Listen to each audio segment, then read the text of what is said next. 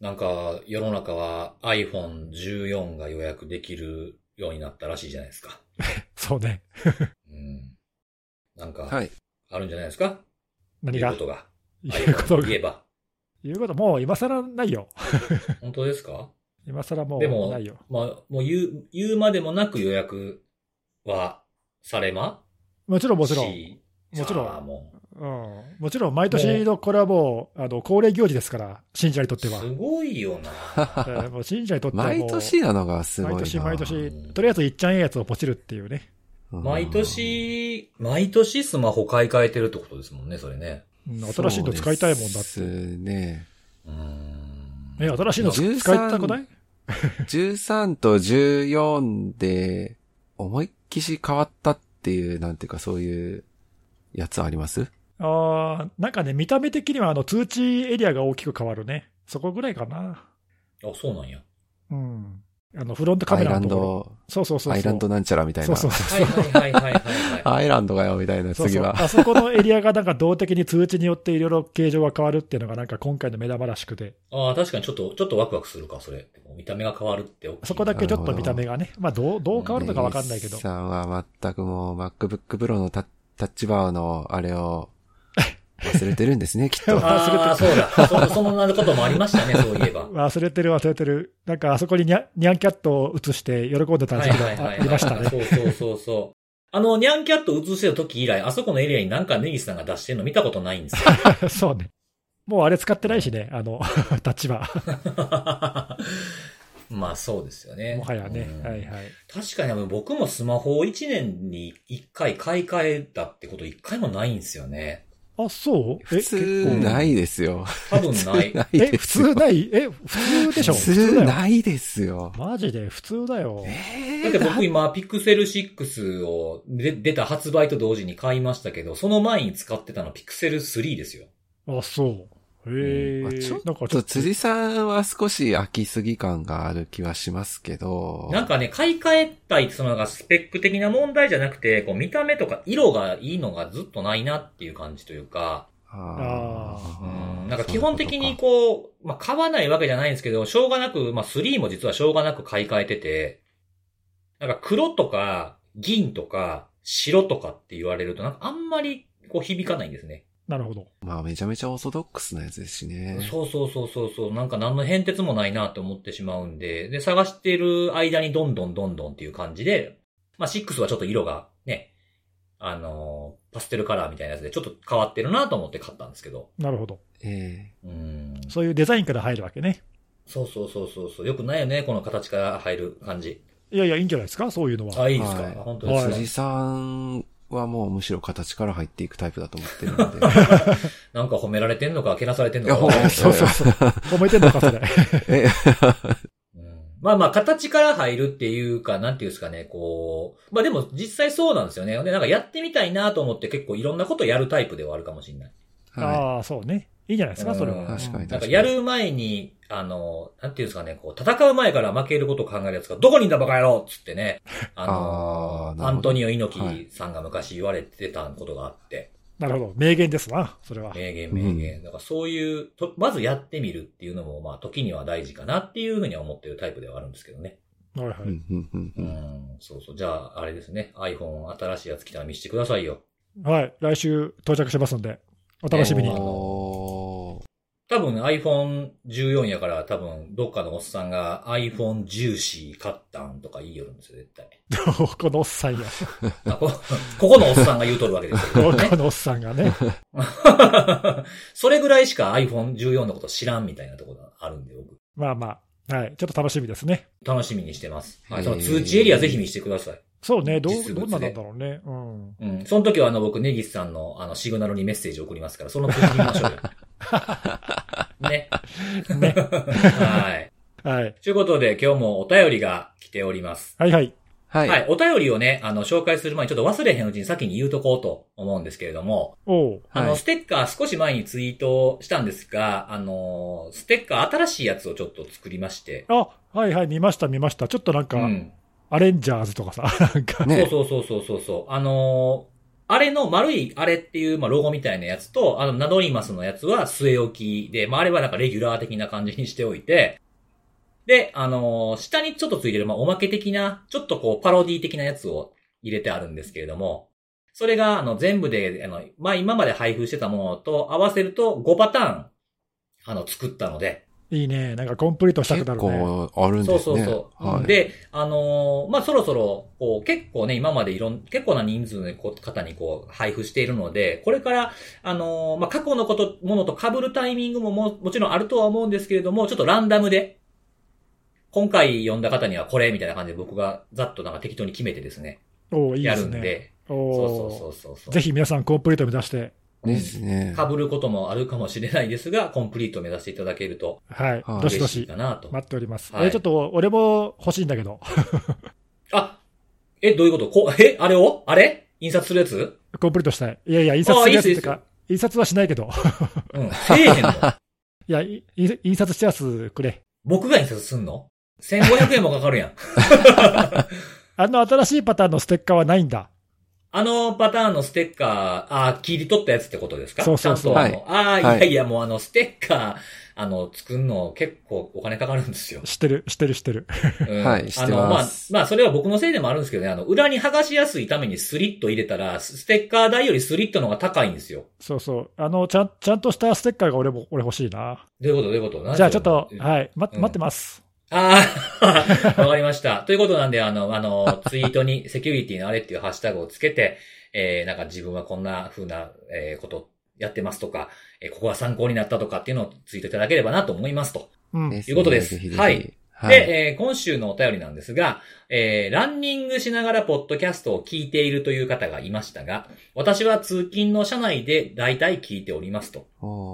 はい。え週の後半には当然聞き終わっているんですが、えー通勤はちゃんとしてますというお便りでございます。おーまあまあね、あの、ちょっと、コロナ禍でさ、あうの、ん。多少その通勤スタイル変わった人もいると思うし、まあ僕もあんまりですね。リモート結構メインで会社行ってないからあれだけど、前は。やっぱね、電車の通勤時間っていうのが、ポッドキャストの割と有効な時間っていうか、うんうん。はいはいはいはい。ああいう時ってほら、なんか動画とかよりもね、音声の方が聞きやすいじゃない？多分。まあそうです。混んでたりすると余計にね、うん、動画見るってなるとなんかですね。ゾーニングみたいな感じでね、バスケットの防御みたいな感じにしないといけなくなるから迷惑っちゃ迷惑なんで。ね、だからそういう、うんあの活用の仕方は嬉しいよね。そうですね。うんそうですね。なんか通勤で聞かれてるってことなんで、こう、不意に聞いてる途中に満員電車の中で笑ってしまいそうなこととか言ってやろうかなって。いや、でもね、油断すると、ね、はいあの、ほら、僕らもさ、自分たちのポッドキャストで笑ってし笑ってしまうじゃん。そうか、ありますね。あるある。僕もたまには笑ってしまう時あそう。ね。だからね、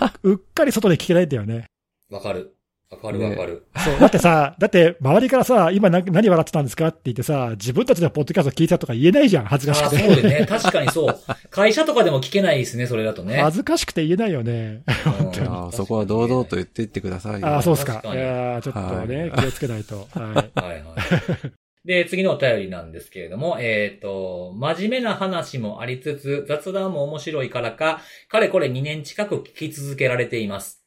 最近はワイヤレスイヤホンを使って、掃除中に一人で笑いながら聞いてます。っていうお便りでございます。いいね。もうなんか長年のリスナーさんだ。嬉しいね。そうですね。2年っていうと、だから、この1週間に1回になったあ少しした後ぐらいからなんですかね。そうです聞いていただいてるのはうね。んはい。まあ、うん多分、あの、その、リモートでさ、収録始めて、毎週毎週なったぐらいで多分、その、あ、これだったら聞いてみようって思ってくれた人が多分ちょっと増えて、うんうん。なるほど。なんでさ、多分そのぐらいのタイミングで聞き始めてくれたのかもしれないね。そうですね。うん、嬉しいね。結構いろんなタイミングで皆さん聞かれてるんですね。ね。うん。ね、掃除中やけどはイヤイヤホン使って聞かれてるんですね。なんか、わかんないけど、うんね、ノイズキャンセリングとか多分使えばあんまり、確かに確かに。そうか、そうか。うん、気にせずで、今だったらね、結構性能いいからさ、ね普通に聞けんじゃないかな。はいはいはい。確かにそうですよね。AirPods Pro っていういいのが出たんでね。好きあらば来ますね。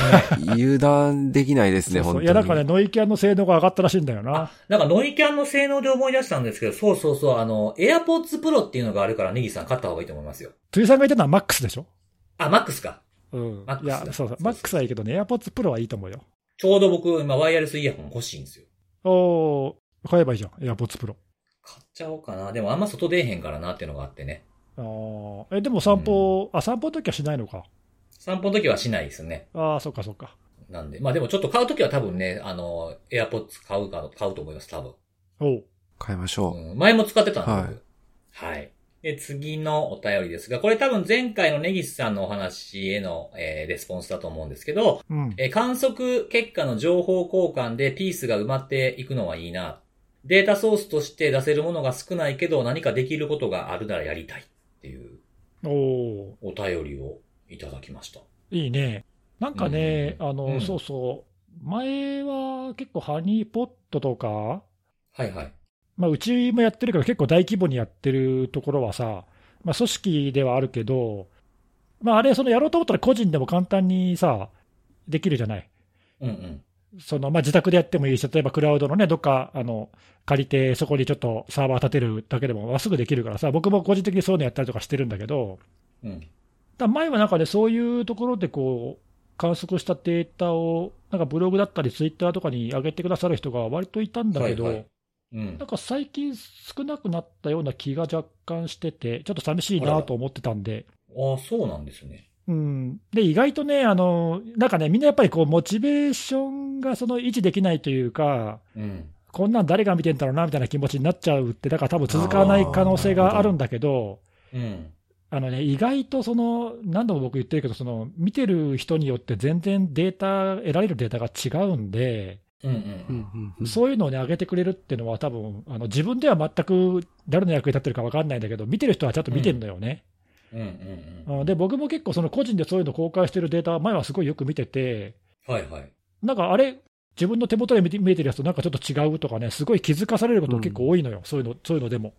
ああ、誰かの役に立ってると。そうそう、だからあんまりね、規模とか関係なく、そのそういうのをやれやるっていうのは、うん。まあ、実はね、すごくあの、そういう意味ではさっきお便りで言ってくれたみたいな、その連携になるんだよね、本当はね。うーん。うん、だまあなんかそういうのをもっともっとあの言言ってった方がいいかもしれないけど、さ参考になってますよって、俺も言言ってった方がいいかもしれないけど、うんなんかそういうのもっと増えると嬉しいな、なんかな、そういうのが。そうですよね。ううんん。うん、確かにレスポンスがなかったら、その役に立ってるってことも、役に立ってないってこともどっちもわからなくなってくるっていう、なんか改善もどうしていいのかとかっていうのもなってきて、ちょっとこう孤独孤独な感じがしてしまうのかもしれないはいなんとなくね、はいそうそうん、そうすると自分がやりたいことのこう優先順位として下がってきてしまうっていうのはあるかもしれないですね。う。よほどね、そのそのやってること自体が好きでさ、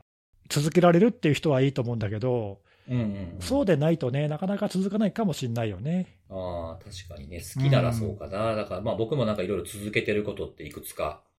あるんですけど、うんなんかその中の一つは、あの、できるだけあんまり人が反応しないことに喜びを覚えるっていうのもあります、ね。ずいぶんマニアックだね。そうすご。いですね。あ、それだけなんかみんながあんまり気にしてなかった、気にしてないんやろうなっていうこう尺度というか。なるほどね。ううんん、そうそうそう。そういうの見ててちょっとたまにこう、あ、よかった。あんまり反応されてないぞっていう。反応されたら負けぐらいな感じのトーンでやってそうるんでね。ですすね。そうそうそう。あのそうそう。あの、ブログあるじゃないですか。たまに書くシーサーと忍者の。あれはもういかにアクセス数が少ないことを書くかっていう。マジですか。はい。そうなんです面白いね絶対じゃあツイートしますからね。やめて。やめて、それは。なんか、あの、ノイズ、ノイズみたいになってるからやめてください、それ。はい。ピアオ看護法をやめてください、それは。はい。ということでございまして、えー、以上でございます。はい、はいありがとうございあのお便ります。お待はい。ちしてますありがとうございます。はい。はいじゃあ、本編というか、まあ、セキュリティのお話を今日もしちゃおうかなということなんですけれども、はい。今日はちょっと僕からもはい。う、お行こうかなと願いします。はいどうぞどうぞ。はい。今日はですね、あのー前々から話したかったことではあるんですけれども、おランサム、はランサムは前々からじゃなくて、いつ常々、常々してるやつですよ。そっか、ごめんごめん。うん、なんかさっき言われ、た。はい。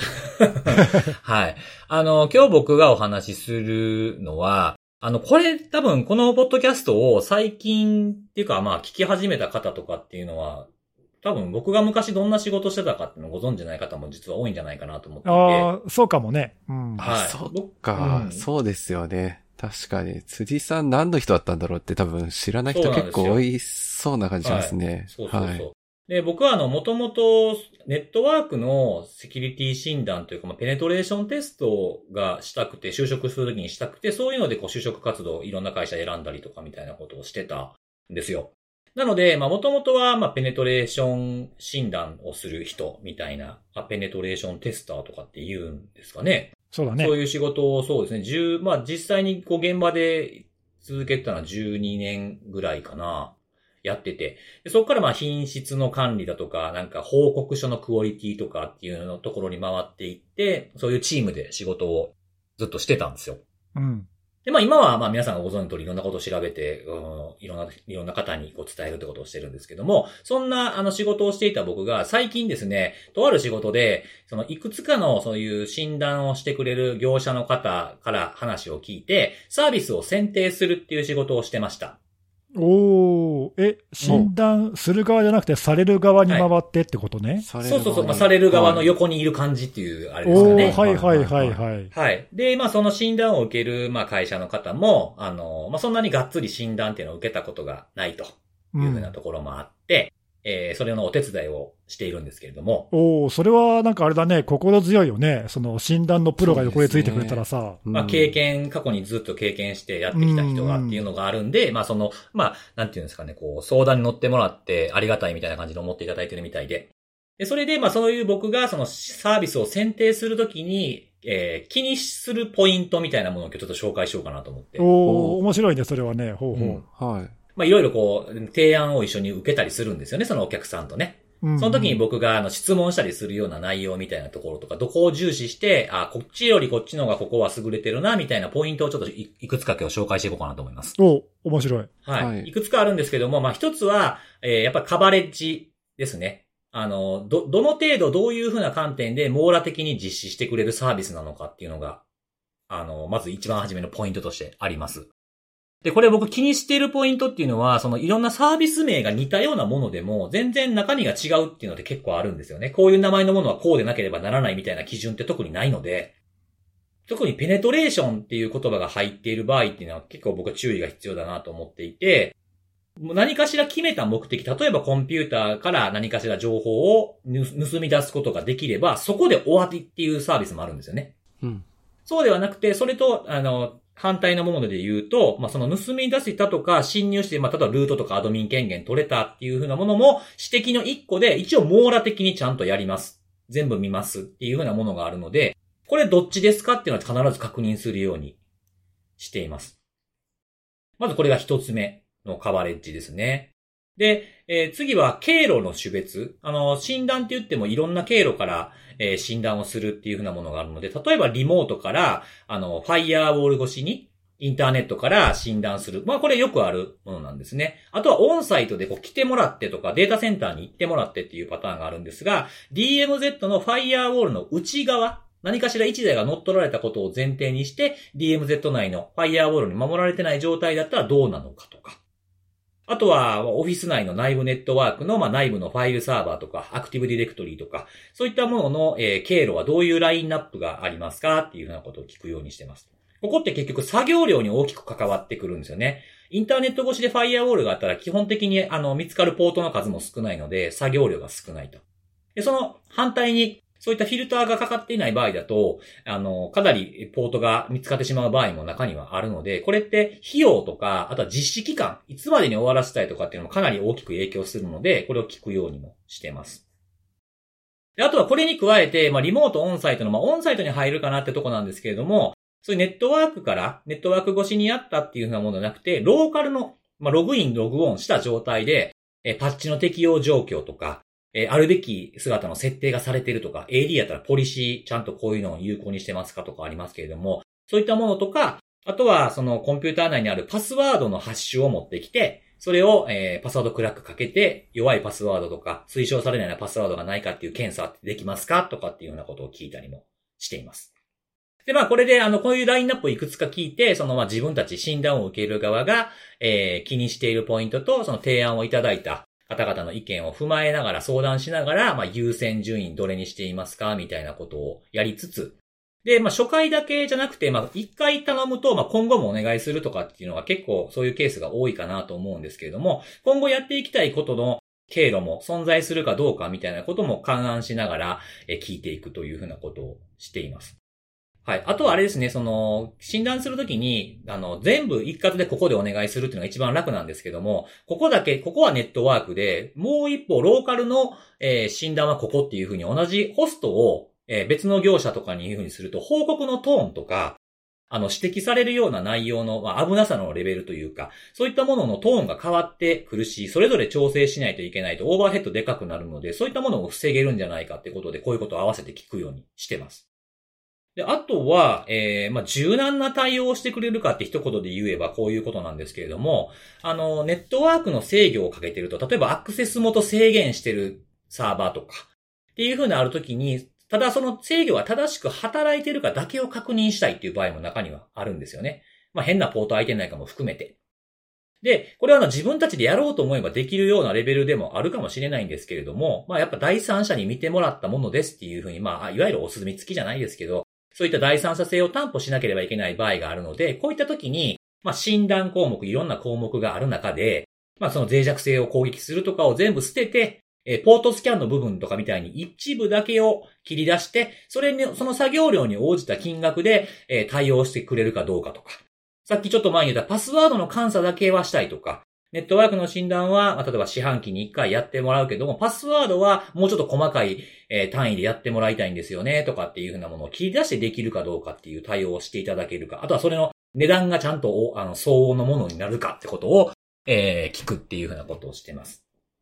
で、まあそういった診断の内容のところが今までになってくるんですけども、あとはやっぱ報告のとこですね。まあ、診断実施から報告いただけるまでの期間がどれぐらいかかるのか。まあこれあの、やった台数とかにももちろんよるんですけども、どれぐらいの規模で、どれぐらいの、えー期間で報告書が上がってくるかっていうふうなことを結構見ていて、まあこれ僕結構選定の際に一番重要視するような、一番というかまあ重要視するポイントの一つでもあるんですけど、まあ実際のところ、僕はどちらかというと、さだ、あの、見定められる側に、えーずっといたんですが、まあ、診断に対するスキルっていうのは、まあ、なかなか、あのー見えないんですよね、お客様からすると。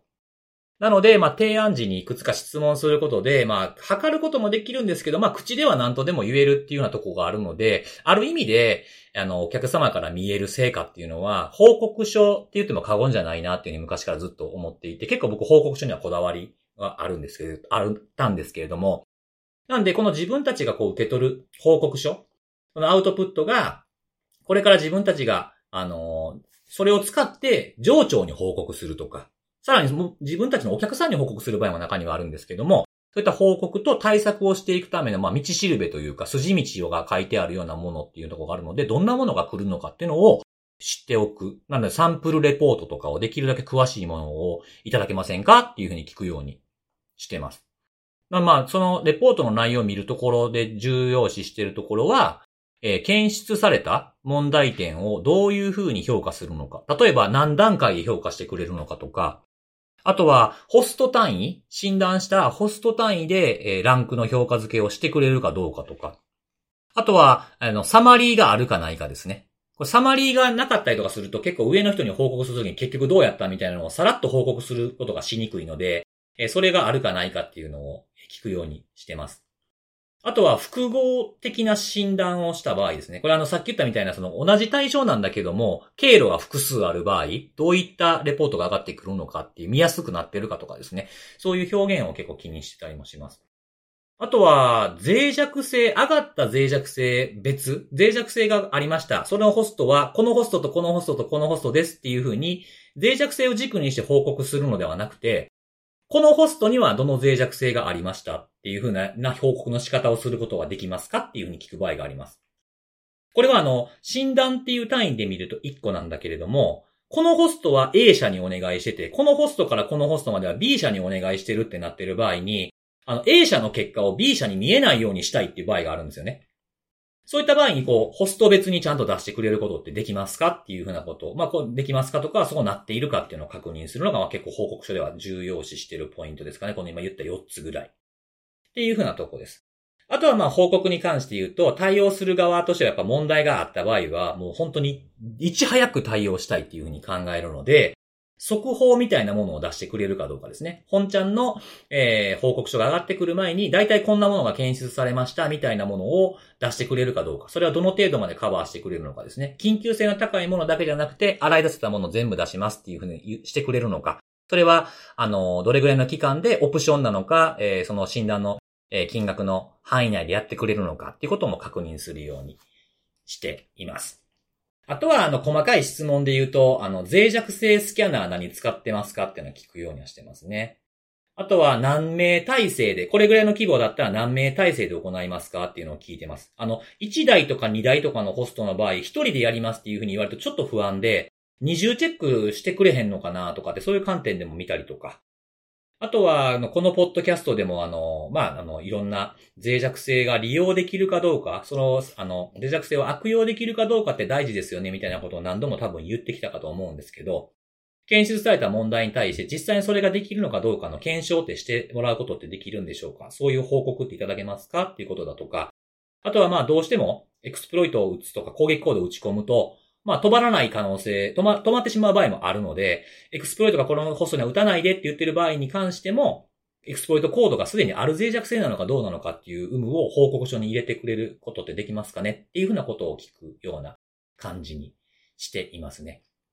大体あの、こういうことを僕は、あの、考えながら、いろんな、えー診断業者の方の提案を聞いて、えーお客様と一緒に、えーどこにしましょうかね。ここはこういうふうなこと言ってますけど、こっちの方が大事なんじゃないですかね。とかそういうことを言うような仕事を最近したので、なんか皆さんがもし、あの、診断を受ける側になった時に参考にしていただけいただければなと思って今日紹介させていただきました。なんか、珍しく真面目な話だったね。ちょっと待って、いつも真面目じゃない？え、いつも珍、しく？いやいや、この、このパートのと、え、え？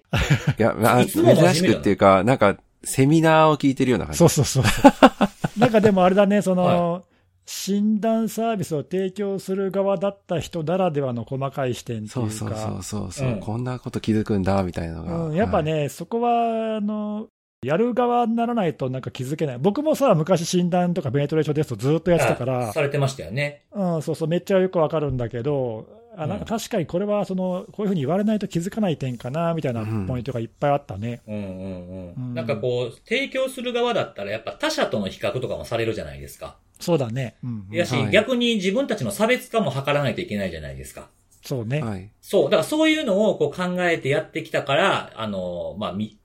だから見ることのできるポイントというか思いつくポイントっていうのになるのかなっていうのが自分でもちょっと思いますけどね。確かに確かに。あとね、僕、その、うん。今、辻さんみたいな、その、何、受ける側で顧客の立場に立って立つ人っていいなと思ったのはもう一つあって、ああ、はいはい。その、ちょっと今の辻さんの言言ってくれた視点とは少しちょっと視点が違うんだけど、ええ、え例えばその脆弱性の診断っていうと、まあ、その割と網羅的に機器の脆弱性を対象のサーバーとかアプリケーションとかについてまあチェックするっていう、割とこう、わ枠組みがそれなりに決まっているので、え。うんうん。まあ、分かりやすいんだけど、はい。あの今ね、言葉で出てきたそのペネトレーションテストの方は、うん。まだちょっと理解されてない部分が結構あるかなって思う、世の中的にってことですか？そうそう、まあ昔からそうなんだけどね、うん。でそれに加えて、そうん、の例えばそのペネトレーションテストとかそういうのを提供する側はさ、うん。その実際にその攻撃者がやる手法と同じような攻撃手法っていうか、診断手法を使って侵入したりだとか、ええまあ、横展開したりとか、まあ、いろんなことをやるわけなので、そうですね。今のその攻撃の手法の最新の状況とか、今はこういう脅威がまずいですとかっていう状況は、ままあ、熟知してるわけよね、プロだから当たり前だけどさ。うんうん。で一方、お客さんの側は、そういうのに対して、自分たちが大丈夫かどうかっていうのを調べたいっていう要要望はあるんだけども、うん。じゃあ何をやればいいかっていうところは、あんまりはっきり分かってなくてさ、ああ、はいはい。気にしてるところとそれをチェックする手法みたいなところのこう結びつきがふわっとしてるんですかね。やりたいけど何やればいいですかねみたいなところが、多分ね、もやはいはいはいもやもやっとしてる人が多いような気が、僕の印象ではねあのちょっと今、実際に僕、そういうのを提案する仕事してないから、実際のところよく分かんないんだけども、うん。そういうギャップがすごいある気がしてるわけ。はいはい。で、逆にでも、その提供する側は、でもその、じゃあお客さんの環境でどうかっていう、そのお客の環境ってところはあんまり知らないじゃない。あ、そうですね。だからお互いにね、その持ってる情報にギャップがあって、うんうん。そのすり合わせが多分すごく大事だと思うわけ。やる、やる前に、あなたの環境ではこの脅威をま多分まず真っ先に調べるべきですとか、うんうんうん。これやった方が今これが最も優先順位が高いところですよとか、さっきその攻撃の経路って話をしたけどさ、はいはい。多分そういう視点で提供する側が見れるかっていうのがポイントなんだけど、うんうん。そこまでやってくれるかどうかっていうのは、まあその、業者次第かなってところもあって、確かにね。でね、僕はその時に、その、提供する側の立場っていうか視点、知識を持っている人が受ける側にいると、そのギャップが生まれやすいんじゃないかなって思ってて、なるほどうん。うんうんうん。だからそういうのが、まあ例えば今回のその水産みたいな立場の人がね、いると、はい。なんかそこを結びつけられてさ、こういうことできますかとか、うんうん。うちの環境はこうなんだけど、どうですか？とかさ、その的確にそういうところをこう結びつけられるじゃない？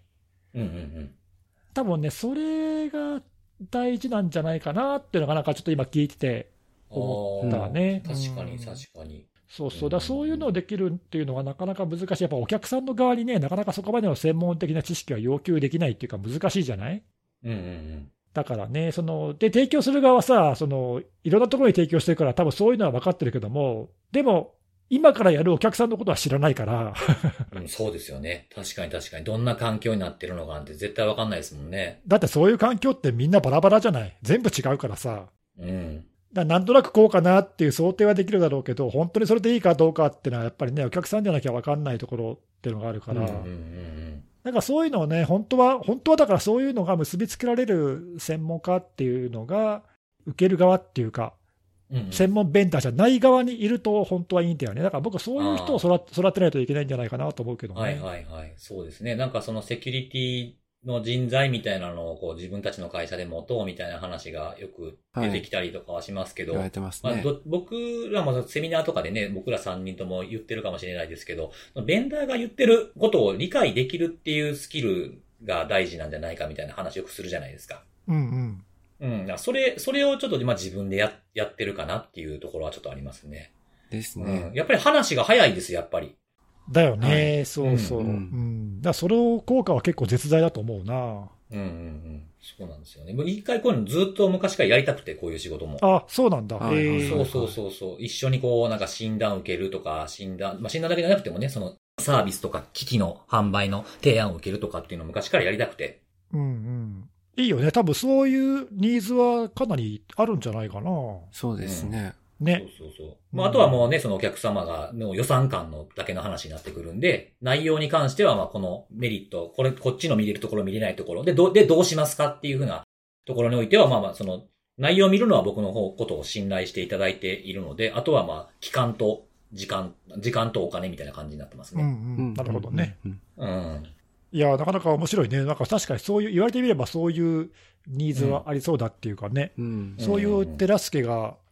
できるといいかもね。そうですね。なんかこう、自分が今までやってきたことが違う形で役になんか立ってるかなって思えて、うん、なるほど。なんか、はいはい、すごい充実した感じはありましたね。おお、いや、なんかちょっと、ちょっといい話。あ なんかちょっといい話だな。ええちょっと珍しく、ちょっと悔しい話でしたちょっとか真面目でいい話だった。あれ？なんかそんな、いつも真面目やねんけどな そうだっけな。はい。ええいやいいっすねそんな感じでございます。はいはい。ありがとうございます。ありがとうございます。はい。じゃあ次はですね、そうだな。じゃあ、看護さん行きましょうか。はい。えー、じゃあ私から、えー、今日はですね、えっ、と、うん今週、あのー報じられたというか発表された、えっ、と、ものとして、あの、気にかかったものがございまして、あのーアルバニアっていう国がございますけども、まあ、そちらの、えっ、と、国が、あの、イランと国交を断交しましたっていうのを、まあ、あの、そのアルバニアの首相が、まあ、ビデオなりで発表されたと、まあ、声明を出されたということでございまして、そまあ、それが気になったというものなんですけども、なんで気になったのかっていうと、まあ、あの、はい。見出しとかでも出てるのでご存知だと思うんですけども、あの、サイバー攻撃を起因として、あの、そういった断交という判断に至ったというもので、まあなんか記事とかでも書かれてましたけども、まあ私も知る限りだと、まあ、サイバー攻撃起因で、その、国交うん。を、まあ立ってしまうというのは、まあレアケースっていうか、まあ初めてなんじゃないね。かなっていうぐらい、まあ、ある意味、まあ、あの、歴史的な動きの一つと言っても、まあ過言ではないような、そう、ね,、まあ、そういったものが、もちろんね、あの背景っていうかさ、いろいろこれまでにも積み重ねがあって、まあ、最後の引き換えで引いちゃったみたいなね。そうなんですよ。それは、うん、それはあると思うけど、まあでも、その、ね、そうそうそう、でもそれがね、うん、サイバー攻撃起因っていうのはちょっとなんか、なんか今のね、現現代ならではって感じするような。なんか、はい、うん、ついに来たかという感じはしてはいて。ね、で、今まさにネギスさんがおっしゃってたように、まあもともとアルバニアとイランって、何年だったかな ?2014 年ぐらいから、あの、あんまり仲がよろしくなくて、あの、たびたび、あの、例えば、えー、外交官の方を、あの、国外退去の処分にされたりとか、まあそういった話っていうのもあってですね、うん、あの、イランの、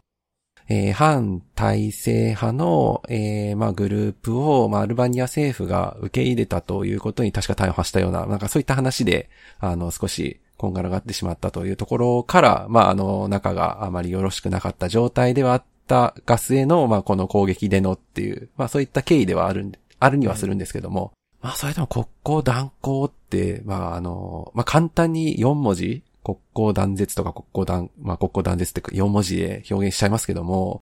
まあ、あの、意味するところとしては、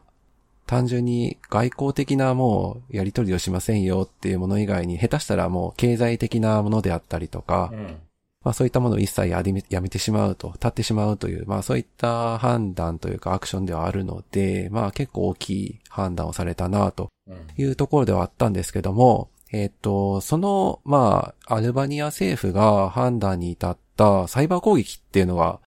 何だったのかっていうところについては、実はですね、えっと、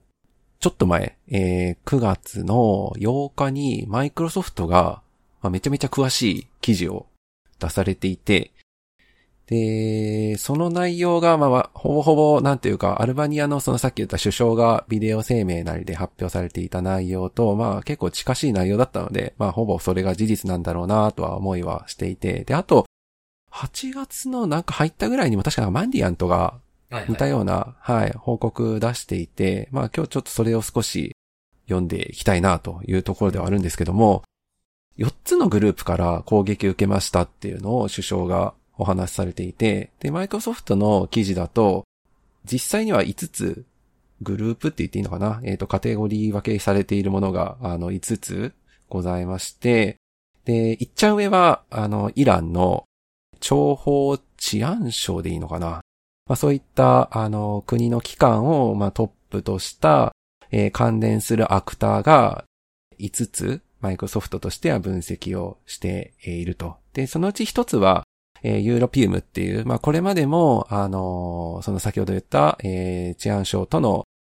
まあ、関わりっていうのが、えー、確認されていた、まあ、そういったアクターではあったんですけども、今回それとは別に、あの、4つプラスで確認されているというものでありまして、で、マイクロソフトは全部そのアクター4つについて、えー、DV っていうものをつけているんですけども、この DV ってつけるときのマイクロソフト側のルールとしては、えー、まあ、未知のとか、新しく確認されたとか、まあ、なんかそういった、えー、ものについて、つけられ、まあ、一時的な名前として付けられている。うん、あの、MS ってよくあの、なんだろう、えっ、ー、と、鉱石元素の名前を付けるじゃないですか。そうそうそうそうそうそう。うんなんで、あの、もうちょっと確たる情報なりを分析されて、はっきりとしたものが見えてくれば、もしかしたらそういった名前が今後つくかもしれないんですけども、まあ今は DV ってついている、えもの、プラス数字というのが4つ他のものについているといったものでありまして、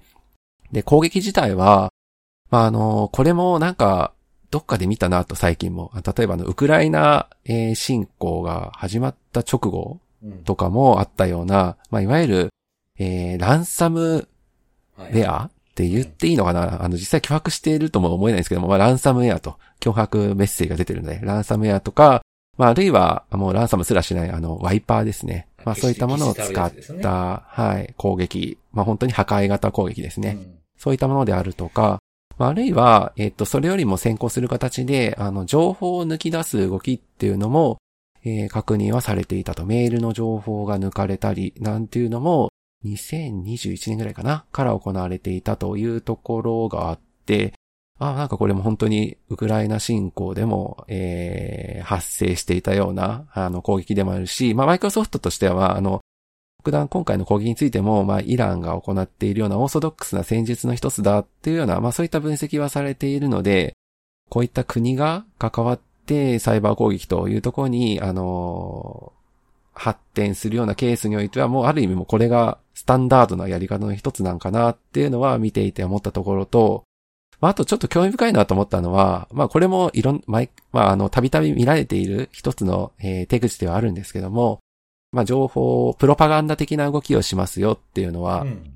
まああのロ、ロシアとかでもよく言われている、まあそういった動きの一つではあるんですけども、うんえっ、と、今回のこのアルバニア政府に対して行われたサイバー攻撃の中でもそういったプロパガンダ的な動きっていうのが見られましたっていうのはマイクロソフト自身もあの分析はされておられていて、で、興味深いなと思ったのは、7月の15日だったかな？攻撃が実際に行われて、で、実際確か e アルバニアっていうあの、なんて言うんだろう、電子政府ポータルっていう、うん、のかな？日本で言うと e ガブーになるのかな？えっ、ー、と、ちょっとわかんないですけども。はいはい、あの、そういったものが、あの、実際攻撃を受けて、で、まあ、攻撃の影響をおそらくは、あの、原、あの、局所化するような目的で、一時的に利用ができない状況になった。まあ、そういったことで結構国内の、まあ、あの、国内の方にも広く影響が及んだっていう、まあ、そういった事象ではあったんですけども、うん、その後に、えっ、ー、と、その事象が、えっ、ー、と、起きた直後に、あの、この事象が起きたのはこれが理由だみたいな、なんかそういったプロパガンダ的な話っていうのを、えー、前々から準備していた、えっ、ー、と、そういう情報拡散する代理メディアっていうのかな。正式なメディアではないんですけども、ニュースサイトっぽいような、なんかそういったものを通じて、えー、拡散する動きがあったということで、まあ国内世論に、まあもしかすると混乱を誘うような、まあそういった目的だったのかなと、私はちょっと個人的にちょっとこれを見て思ったんですけども、まあなんかそういった形で攻撃のやり方っていうのが、あの、なんていうか、破壊型攻撃とか、情報摂取、まあ、サイバーエスピオナージとか、まあそういったものとか、まあ、あるいはプロパガンダっていうものを、まあ、総合的に組み合わせて、効果的に影響を及ぼすような作戦っていうのが、もう本当にこういうふうに行われる状況っていうのが、まあ当たり前なんだなっていうのが、まあ本当にウクライナ侵攻に続いてこのアルバニア政府のこのマイクロソフトが出した話、記事なんか見てても改めて思ったところでして、これもし日本でやられたらどうなんかなっていうのはちょっと、ちょっとゾッとやっぱりしちゃうかなっていうのは、はい。まあなんていうか、あのもう、現実に起きている話ではあるので、それが、なんていうか、あの、絵空ごとというか、あの、こんな起こるかな、みたいなレベルでの議論ではなくて実際に起きてるよっていう前提で、まあ日本ってどういうことができるのかなっていうのは、ちょっと、やっぱりこういった事例が、まあ実際続いている状況ではあるので、まあちょっと考えさせられたなと。いわゆるサイバー犯罪とかでさ、お金を狙ってというのも、まあもちろんそれはそれですごい大きな脅威だと思うんだけど、はい、そうですね。うん、やっぱそういうのと比較するとね、今回のその4つのサブグループ的なものが、その違うフェーズでそれぞれ動いてるみたいなさ、こうなんかいかにも組織だって動いてますっていう、えー、その大きな力がね、まあ、今回はそのイランっていう国が後ろにいるって言われている、そういう国家がやってる作戦とかになると、ここまでになっちゃうんだなっていうかさ。ですよね。なんかそういうやっぱ違いをやっぱり感じるよね。こういうのを見るとね。うん。はい。なんとか舞台みたいなちゃんと統制取られてやってる感じしますよね。多分そうだと思うよ。うん。あの、それぞれちゃんと目的があって、最終的なその、冠水目標に向かって、各自が連携して動くみたいな、まあおそらくだけど、はい、そうですね。まあなんかそういう軍事作戦的なものに近いことをやっているんだろうね。はい。うち、まあ自分たちのところに来たらっていうのは確かにね、ゾッとしますよね。そうですよね。はい。まあ、とは、とはいえ、なんかこれ、あの、レポートちょろっとしか見てないですけど、あの、一番初めの初期侵入に使われた脆弱性ってシェアポイントの2019年の脆弱性なんですよね。基地のやつなんですよね。はい。そうそうそうそうあ。だからまあそういう、そういうのも、まあ、ああの、そういう政府サイトで見落としたりとかいろんな理由はあるとは思うんですけど、まあ、あるんやなっていうふうに思ったのは、ちょっとここは、ここはちょっと気になったところですかね、僕見てて。なんか、その攻撃側が高度だとさ、うん。狙ってくる手法も高度っていうことも、まあ、あるかもしれないんだけど、はいはい。はいうん別にその高度な攻撃者だって簡単に狙えるところがあるならそこで狙うのは当たり前だし。そうですね。まあそうですよね。ううんんいやだからその、今の辻さんが言った指摘したポイントは、まあ、あのとても重要なポイントで、はい結局、攻撃側のコストを全然上げられてないっていうことなんだよね、そのうんうんうんああ、そうですね。確かにハハードルがちょっと低かったってことですもんね。ね、ゼロで使わなくていいわけですからね。そうそう、別にはい高度な攻撃者じゃなくても簡単に狙えるようなところがあるんだったら、まあね、わざわざそんな高度なところを狙う必要ないわけで、うん。確かに。だから攻撃側にその手強いって全然思わせられてないっていうのは、多分失敗なんだよね、そこはね。ううんん。そうですね簡単に狙える基地の脆弱性が全然ないって、なおかつこう、例えば検知される危険を冒さないと攻撃が成功しないようなハードルの上げ方を本当は守る側はね、しないと、このクラスの攻撃は多分防げないよね。まあ、それでも防げるかどうか怪しいけどさ、本当に。うん確かに確かに。まあ、ぶっちゃけ今の世の中って攻撃側が本気出したらほとんどのところは守れないからね。まあ何かしらの方法で、ね、例えばシステムの脆弱性じゃなくて人とかっていう可能性もあるはい。でしょうし。そうそうそうそうそうそううんほとんどのはいところはよ、ほとんどのところはね。はい全部、全部とは言わないけど、あとまあやっぱりそのかけられるそのコストとかリソース、今の話でもね、そうだけど、バランスがやっぱりどうしても攻撃が有利だからさ、そうなんですようんね。まあその辺の不利はやっぱどうしてもあるんだよね。まあそれはあのあらかじめ織り込み済みな上で、我々戦ってるわけなんで、はい。うんうんまあでもこうやってそのね、マイクロソフトとか、あの、毎回こういう攻撃活動とか、かなり詳しく分析してうんはい出してくれてるけど、まあこういうのを見て、こういう事例から学ぶっていうことは大事だよね。今、看護さん言ったみたいに、もし自分のこと来たらみたいなさ、ちょっとまあ考えたくないけどね、ああんまり。本当にちょっと想像したくないですけどね。はい。まあ現実にあるというのがも そうね。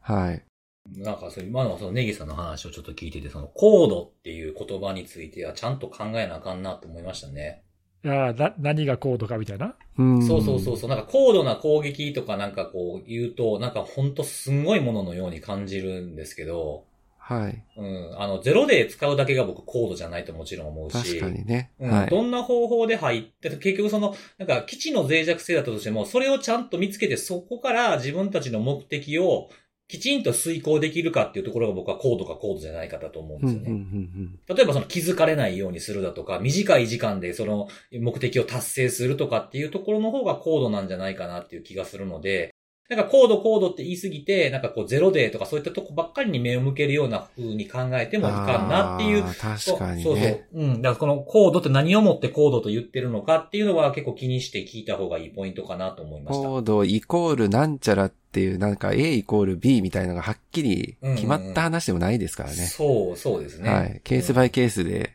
はい。そうそうそうそう。そういうふうな風に感じましたね。確かにね。なんか一昔前はその侵入された時にさ、うん被害者がその sophisticated なアタッカーにやられましたみたいな。洗練されてたみたいなことですね。あーなんかそういうこう最近なんかその単語見なくなったような気がする。どっかでありましたね、そういう表現。そうそう。いや、一時期なんかね、すごい流行った、流行ってたっていうか、ね言い訳に使われてたってよね、よくね。はいはい高度なんで防げませんそう。だから防げななくて当然でしたみたいな、こう、そういう言い訳に使われやすい、確かに。高度な攻撃ってのも同じような理あの理屈で使われやすい曖昧な表現だよね。そうですよね。ねまあ、コードってなんか高い度合いやから、じゃあ何と比べて高いのかっていう比較の言葉やから、あんまり使わない方がいいのかもしれないですね。確かにもしするとね。うんうんうんわかりづらくなる。逆にわかりづらいというか。言えてるね。言えてる言えてうる。ん。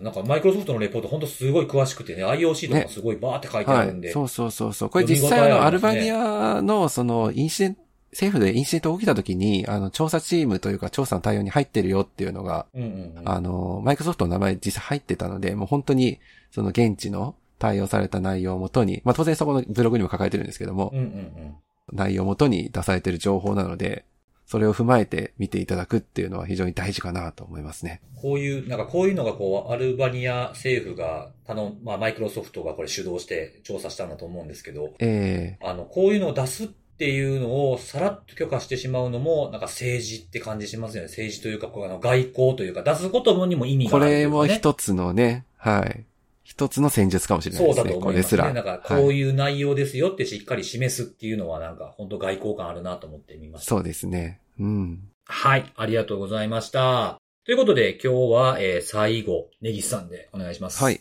はい。えー、私はちょっとまあ前回に続いてというか、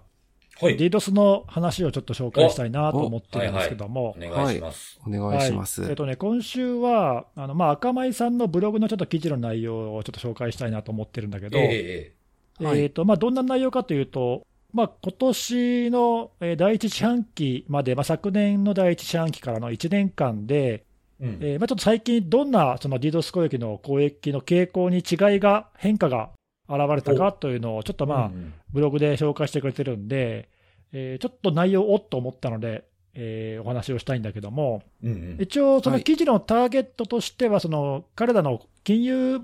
系のね、あのサービスの顧客を、まあ、一応ターゲットにどんな変化かって言ってるんだけども、まあでも書いてあることは別に金融機関以外に対しての攻撃でも、まあ、当てはまるかなっていう内容なので、そんなに別に、あこれは金融だけだよねって話じゃないと思って聞いてもらったら題材がたまたま金融そうそうそううんのところってことだけですよね。そうそう、はいここでは一応金融系の事例を紹介しますって言ってるけどうんも。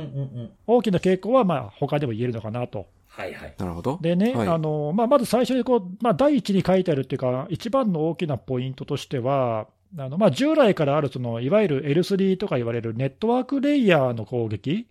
と比べて、まあ、それももちろん従来通りあるんだけども、うん。もう一方で、そのアプリケーションレイヤー、そのレイヤー7とかって言われるような、上位のレイヤーの狙った DDoS 攻撃が、まあ、その顕著にすごい増加していると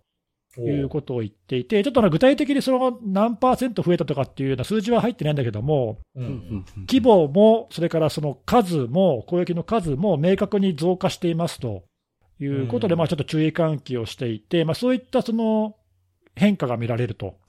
うん。言っていて、あの特にその全体の攻撃の中の35%は、HTTPS のプロトコルによる、まあ、アプリケーションレイヤーの攻撃ですと言っていて、うんちょっとね、うんあの、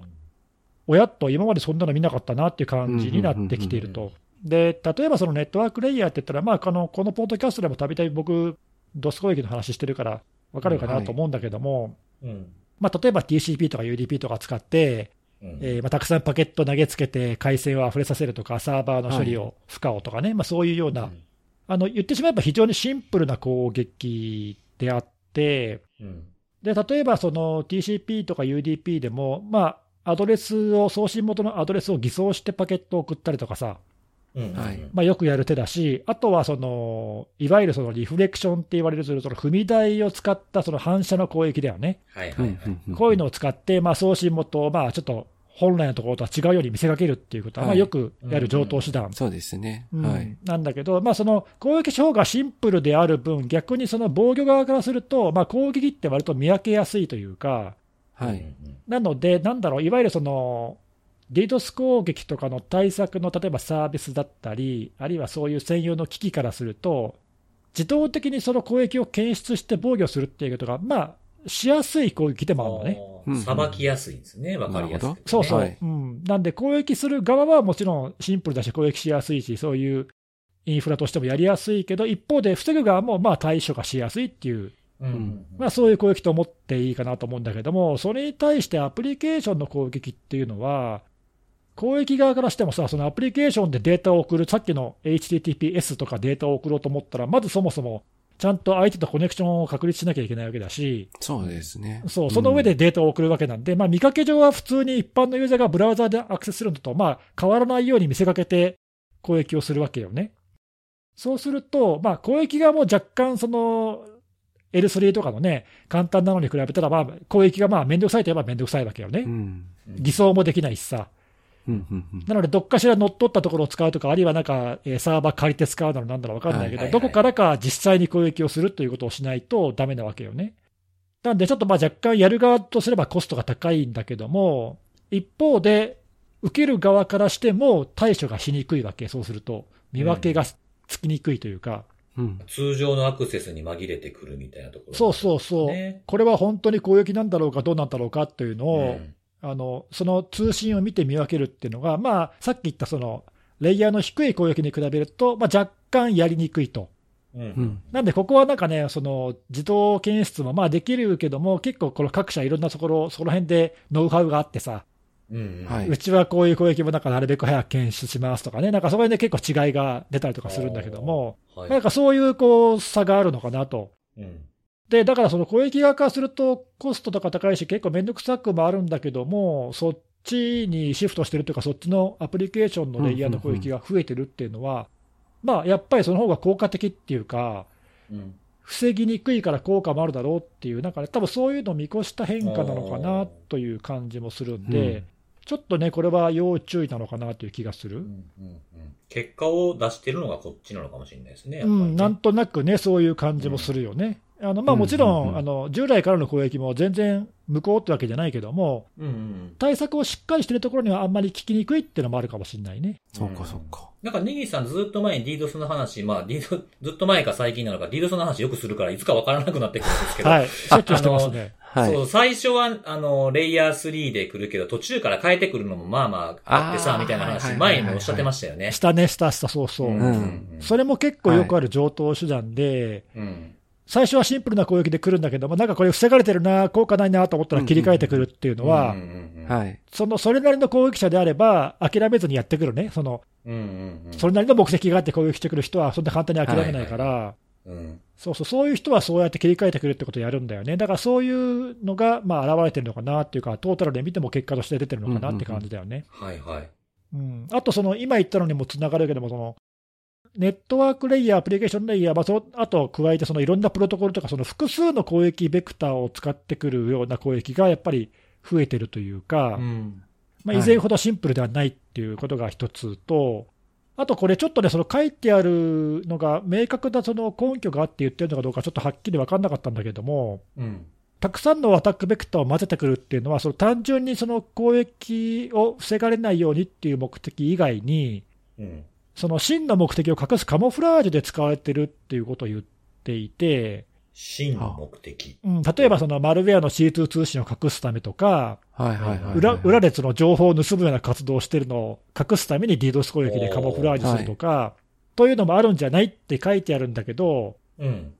まあ、これはその本当にそういう事例をたくさん見見ていて言っているのか、うん。そういう使われ方もあり得るよって言ってるのか、うんちょっとそこがね、あの分かんなかったんだけど、はい。うんなんか僕は個人的にはそん、本当にそれは効果があるのかなっていうのは、ちょっと前から疑問に思ってて。まあそれ、そんなことやんなくても、シンプルにやった方がいいような気がするというか、下手になんかそういうのやると、なんか逆に、なんかね、あああ、確かにね、監視を強化するとかってなりますからそう。ね、、うん結局は。やぶへびな気が、がしてて、本本当にそんな言言われてるまあ、結構以前から言われてるんだよね、こういうのね。そうそう、陽動って結構言ってる人多いですよね。そうそうそう。はい。目的の一つで DDoS ってのは陽動で使われるってしょっちゅうなんか出てくるんだけど、本当にそんな効果あるのかなっていうのは、ちょっと僕はね、うん。あの、うんうん。なんか前から疑問には思ってるんだけど、まあ一応その今回のブログにもそういうことがあるよって書いてありましたね。そうかうんまあ、ないとまでは言われへんけど、あんまりちょっと考えにくいというか、メリット薄そうな感じはちょっとしますよね。うん、なんとなくね、やっぱそう思うでしょ、うん。うん。なんかそうなんだけどね、まあ、でもこう書いてあるってことは、まあ何かそういう事例があるのかもしれないね、うんなるほど。うん。まあ、ちょっとそこはちょっと気になりました、なんかあるんだとすれば、そういうことも想定しておくべきだなっていうかね、はい。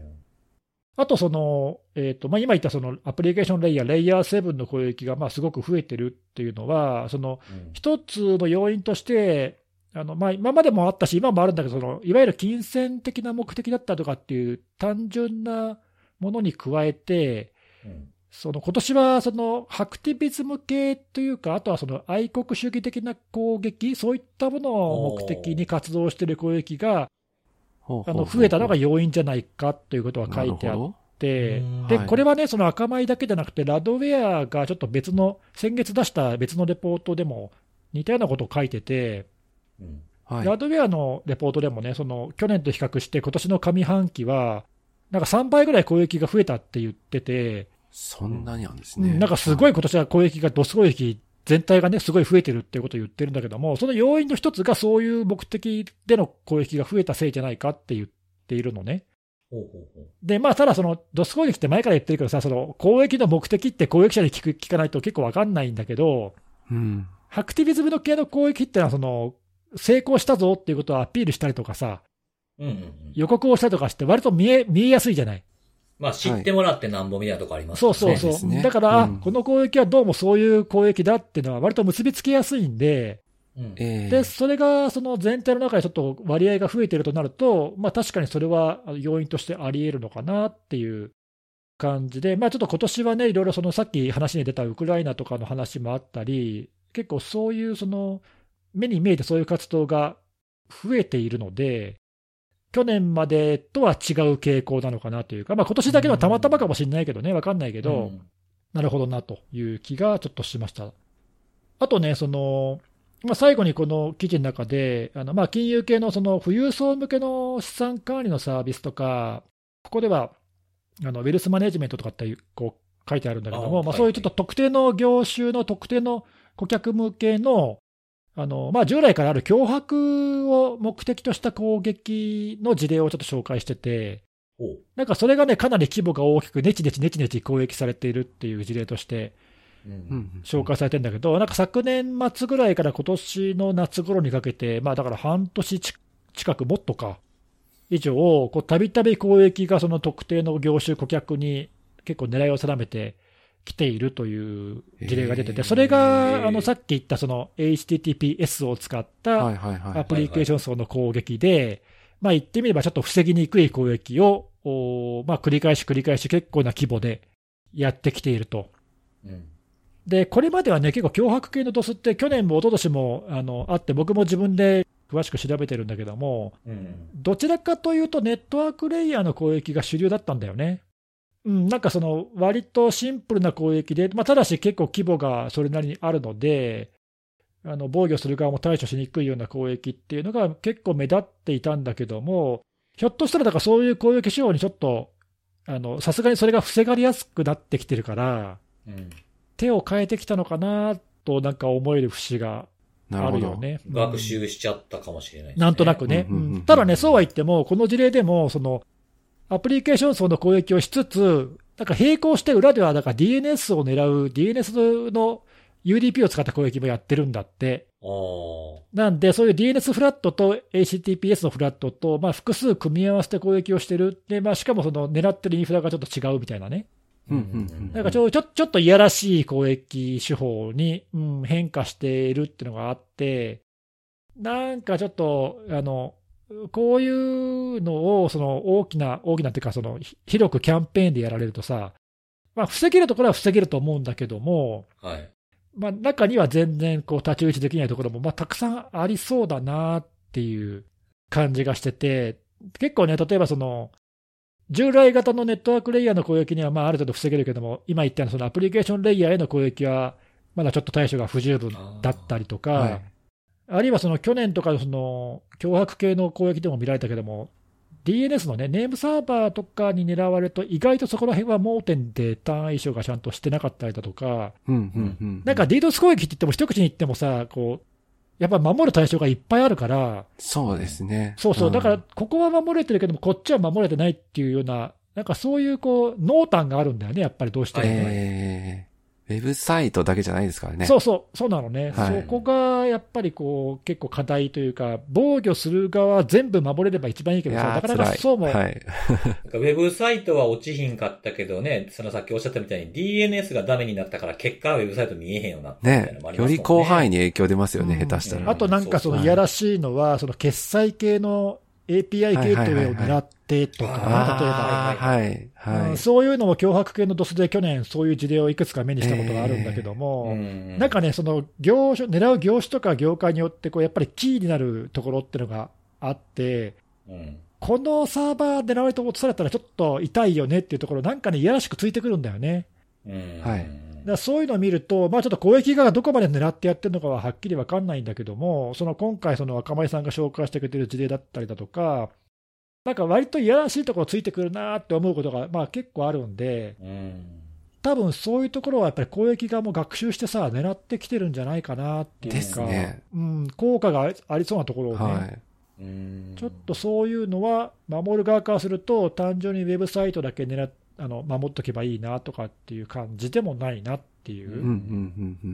まあ当たり前だけどね、その攻撃側もいつまでもね、同じ手法でずっと繰り返しやるわけじゃないから、ですよね。はい。だからまあそれの変化に合わせないとなっていう。なんかこう、下調べをちゃんとしてる感が昔よりは全然ありますよね。ん。そうだね、まああのうん。一昔前はね、もうとりあえずなんでもいいけど、回線埋めとけみたいな感じだったけど、うん。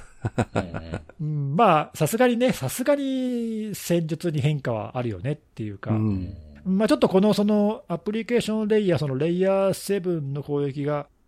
増えてきてるって言っているのは、あのまあ、その今年だけではないけども、なんか今年顕著に増えたって言っているというのは、ちょっとまあ、あの目を引いたし、注意を要するえ変化なのかなと思,、ー思いました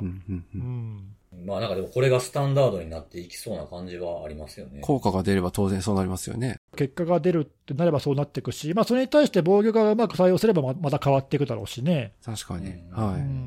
んだからなんかそういうのの繰り返しだから、まあ、ちょっと今はそういうあの変化をちゃんと見ておく必要があるかなと。DDoS する人たちって全員全員が全員自分の手持ちのシステムを使ってるわけじゃないじゃないですか。ああ、攻撃のインフラとしてってこと、そうそうそうそうう。んうんうんで、それで、あの、いろんな、ああいうの見てると、サブスクリプション的な値段とかもありますけど、こういう風に、こう、流行りがどんどんできてくると、そっちも値段が安価になって、参入しやすくなってくるっていうのも出てくるかもしれないですね、そういう。ああ、競争が働いてと。そうそうそうそう。確かに確かにうん。ここ、これいっぱい使ってくれるから、こっちを安くすれば、もっと使ってくれるかとかっていう動きも出てくるのかな。そっちも引きつられていくんかな、なんていうふうにちょっと見てて、うんうん聞いてて思いましたね。確かに、それはそういう方向に多分最適化していくだろうね。う。うん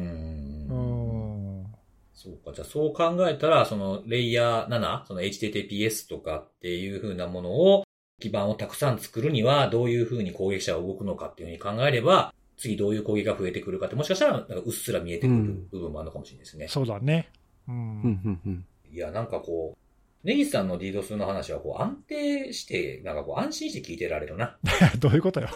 うん。でも自分が DDoS の話なんてしたら多分もうふわふわしてしまうかもしれない。まあでもそれは、あれだね、お互い様っていうか、それぞれにあるんじゃない、はいそういう。うんまあ基本的なことは分かっ 分かってるんで、言うてることは全然もちろん分かるわけなんですけどね。いや、なんか安心して、安心して聞け、聞けるな。あーえーありがとうございますうんいいなはい、まあちょっとまた引き続きこの辺のネタがあったらそれであげたいなと思います。ぜひぜひ、あぜひはい。うんレポートもこれもはいさっきのマイクロソフトに負けず劣らず、結構ボリュームあるんで、うん。読み、読んだらいいと思います。面白い、面白いですね、これもね。はないか。なかグラフとかもちゃんと書いてあ、の載せてあって。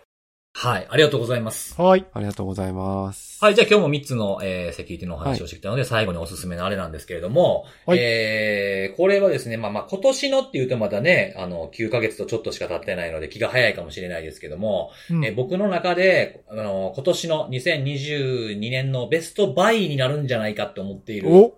アイテムを紹介しようとまだ結構2022年あるのに。いや、はいこれちょっと超えにくいぞっていう。まあ、これは僕の生活の仕方とか仕事とかには関係するっちゃするんで、そういうバイアスはかかってると思って聞いていただきたいんですけども、はい。あのーまあ、こういう仕事してるとお二人もおそらくそうだと思うんですけど、やっぱりこう腰や肩や首やみたいな感じで凝るでしょああ、そっち系か。気になる、それは。そっちか、来た。う。しんどくなるじゃないですか、なんかい。や集。中力も落ちてさ。う。うんん、ううん。ん。で、僕がそれでいろんなこういうグッズとか、まあお風呂、湯船に絶対浸かる生活してるとかでもそういう体をほぐすためにやってるんですけれども、うん。ええあの、低周波のこう、ビクビクするようなやつとかももちろん使ってきたんですね。はい。で柔軟とかもやっても、でもそれでも結構げ頑固な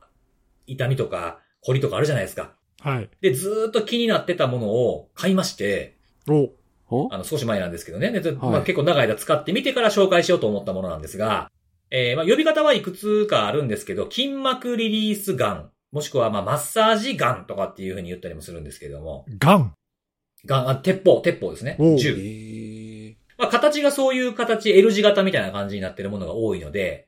こういう名前で言われるんですけれども、まあ、この、この今言った二つのキーワードで検索したら大抵出てくるかと思います。筋膜リリースガン。これ初めて聞いたわ、言葉としても。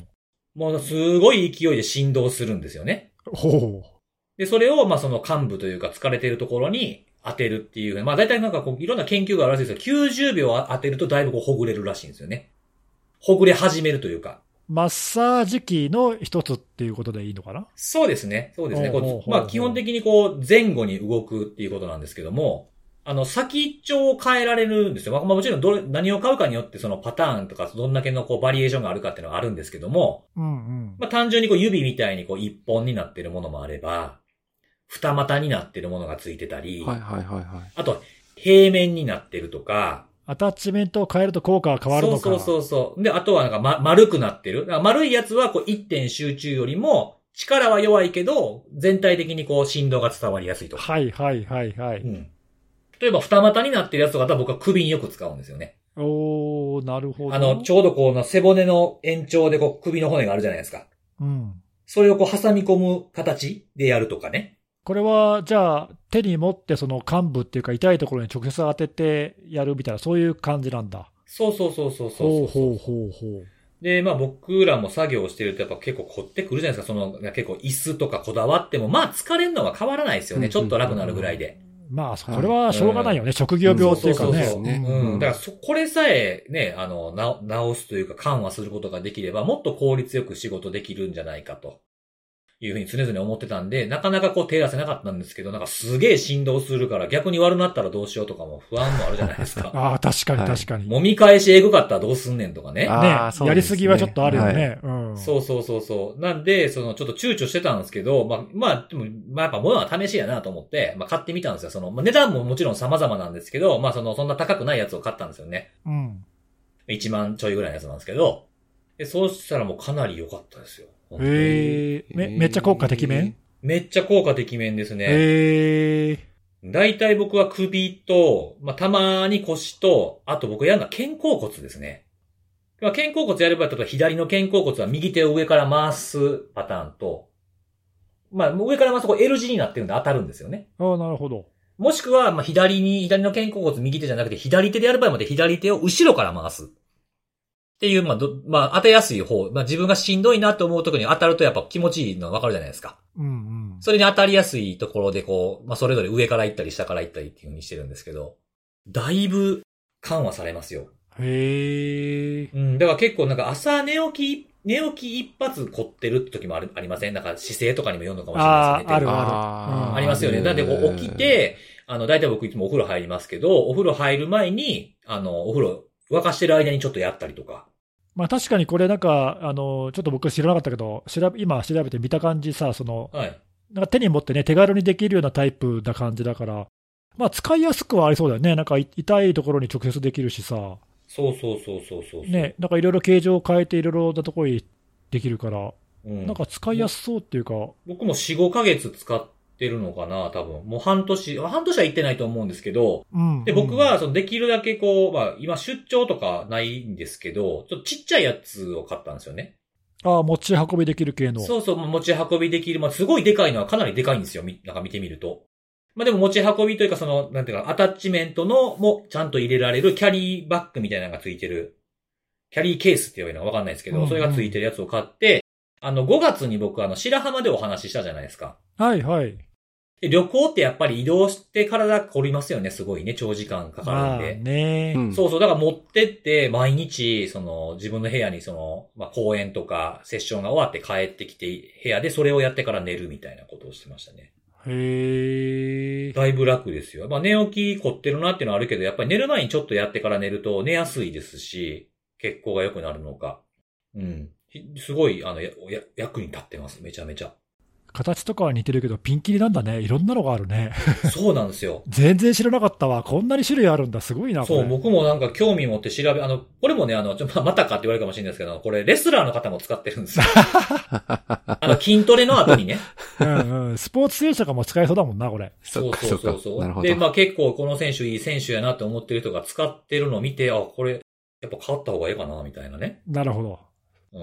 ん。で、買ってみたというところなんですけど、まあすごい良かったですね。僕は合いました。すほうほうほうごく。いやー、確かに、あの、僕もそういう意味では、同じような痛みに毎日戦ってるので、そうですよね。だから、で、あのね、コロナ禍がなかなか終わらなくて、マッサージ行くのもちょっとね、気使っちゃうじゃないですか。そうそう。僕一切行かなくなったんですよ、コロナ禍になってから。俺もそそう。だからまあ運動を始めてみたり、と柔軟のなんか首こりとかの、うんあの、直すストレッチの YouTube で見てみたりとかもしてたんですけど、まあこれは来て結構劇的に変わりました、僕の中う。では。えー、そう聞くとなんか気になるな。うん、ちょうどいいですよ。なんかちょっとこ凝り始めたなって仕事してる時に家でね、思って、あ、じゃあちょっと休憩も兼ねてマッサージ自分でやろうと思ってこれ使ってやると結構息抜きにもなるし、なるほど。そう、これをやりながら、なんかゆなんか気になる動画とか録画しておいたやつとか見ながらやるみたいなね、ソファーで。まあ、リラックスして手軽にできるってのはいいかもね。そうそうそう、うんなんか凝って辛いなって思ったタイミングが休憩みたいな。だってそれ逆になかったら僕ら延々とやってると思うんですよ、仕事みたいな。そうね、そう、確かにそうね。うん。そのメリハリをつけるにも結構なんかこれがあると、あ、これで楽になれるからいいかなとかって思えるんで、それも含めてベストバイかもなっていう感じです。辻さんのベストバイがね、この後更新されるのかどうか、ちょっと見ものですねそうで。すね。はいもしかしたら更新されるかもしれないですけど、今のところこれでこれかなって感じですね。はい。もしよかったら皆さん調べて、はい、検討いただければいいんじゃないかなと思います。はーい。はい。ということで、今週はここまでです。また来週のお楽しみです。バイバイ。バイバーイ。